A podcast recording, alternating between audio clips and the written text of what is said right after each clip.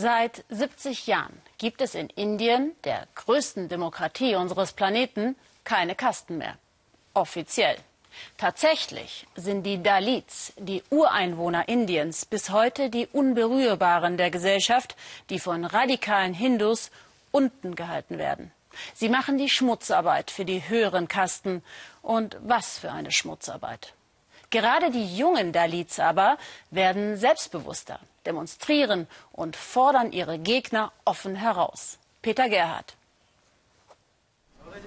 Pinto und Ashok hatten heute Glück. Sie wurden angeheuert für ein paar Stunden Arbeit. Kurz vorher haben sich die beiden Tagelöhner mit etwas Schnaps betäubt. Anders würden sie den Job nicht aushalten. Bis zur Hüfte steigt Ashok in die stinkende Brühe aus menschlichen Exkrementen. Für umgerechnet 5 Euro am Tag. Nur mit einer Schippe macht er den verstopften Kanal wieder frei. Einen anderen Job bekomme ich doch nicht. Was soll ich sonst machen? Ich muss meine Familie ernähren, also ist das hier noch das Beste. Eigentlich ist diese entwürdigende Arbeit gesetzlich verboten, doch Pinto und Ashok sind Dalits, Unberührbare, wie sie früher genannt wurden. Da schauen die Behörden nicht so genau hin. Viele Menschen denken, es sei ein Scheißjob. Ich finde das nicht. Wir reinigen auch Latrinen mit bloßen Händen. Wie soll es denn auch sonst gehen, wenn die verstopft sind? Für uns ist das ein Brot- und Butterjob. Die Arbeit ist gefährlich. In größeren Sickergruben wird die Luft oft knapp. 300 Kanalreiniger sind in Indien letztes Jahr erstickt oder im Abwasser ertrunken. Inder aus den höheren sozialen Schichten scheren sich wenig um das Schicksal der Dalits. Rücksicht nimmt sowieso keiner. Im 4000 Jahre alten Kastensystem der Hindus stehen die Dalits auf der untersten Stufe. Noch immer obwohl das Kastenwesen seit 70 Jahren offiziell abgeschafft ist. Ohne Chance auf gesellschaftlichen Aufstieg fällt es Dalits wie Ashok schwer, sich ein bisschen Würde zu bewahren. Es ist 10 Grad kalt an diesem Tag. Ashok muss sich auf offener Straße waschen. Ich muss mich zwei, dreimal einseifen, damit der Gestank weggeht. Außerdem werde ich ansonsten krank. Die ganzen Bakterien. Ganz oft hatte ich auch schon Hautausschlag. Seit Jahren kämpft der Dalit-Aktivist Beswada Wilson gegen die Benachteiligung. Er will nicht hinnehmen, dass die 250 Millionen Dalits wie Menschen zweiter Klasse behandelt werden.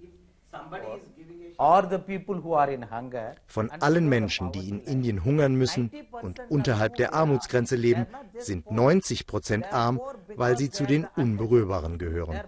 Sie sind arm, weil ihnen alle Möglichkeiten vorenthalten werden. Sie sind arm, weil sie nicht einmal den Mindestlohn bekommen. Sie sind arm, weil die Regierung nichts dagegen unternimmt. Sie sind arm, weil sie in die unterste Kaste geboren wurden. In einem Studentenwohnheim in Delhi treffen sich Dalit-Studenten.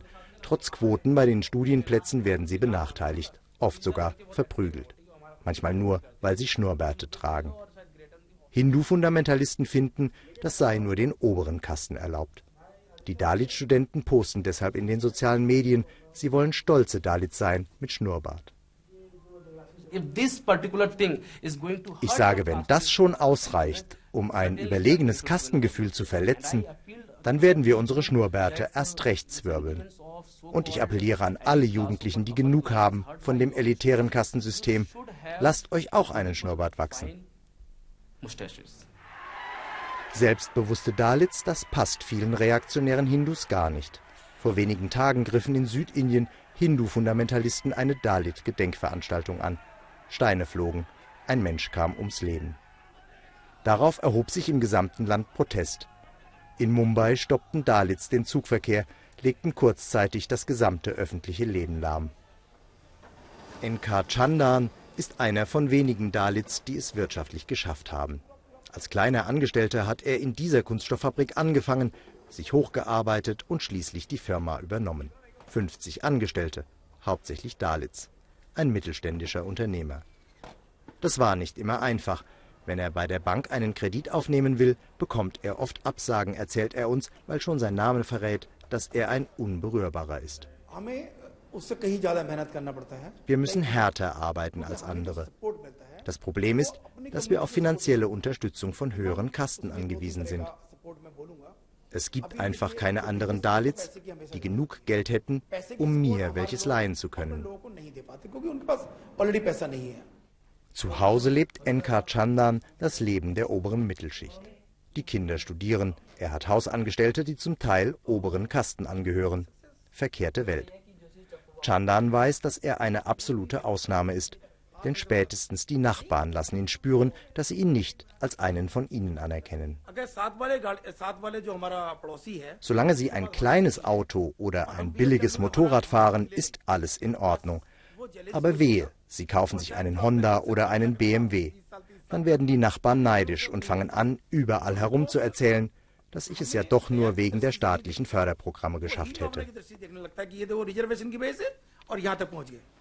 Staatliche Förderprogramme für Dalits gibt es zwar, doch die sind nur der berühmte Tropfen auf den heißen Stein.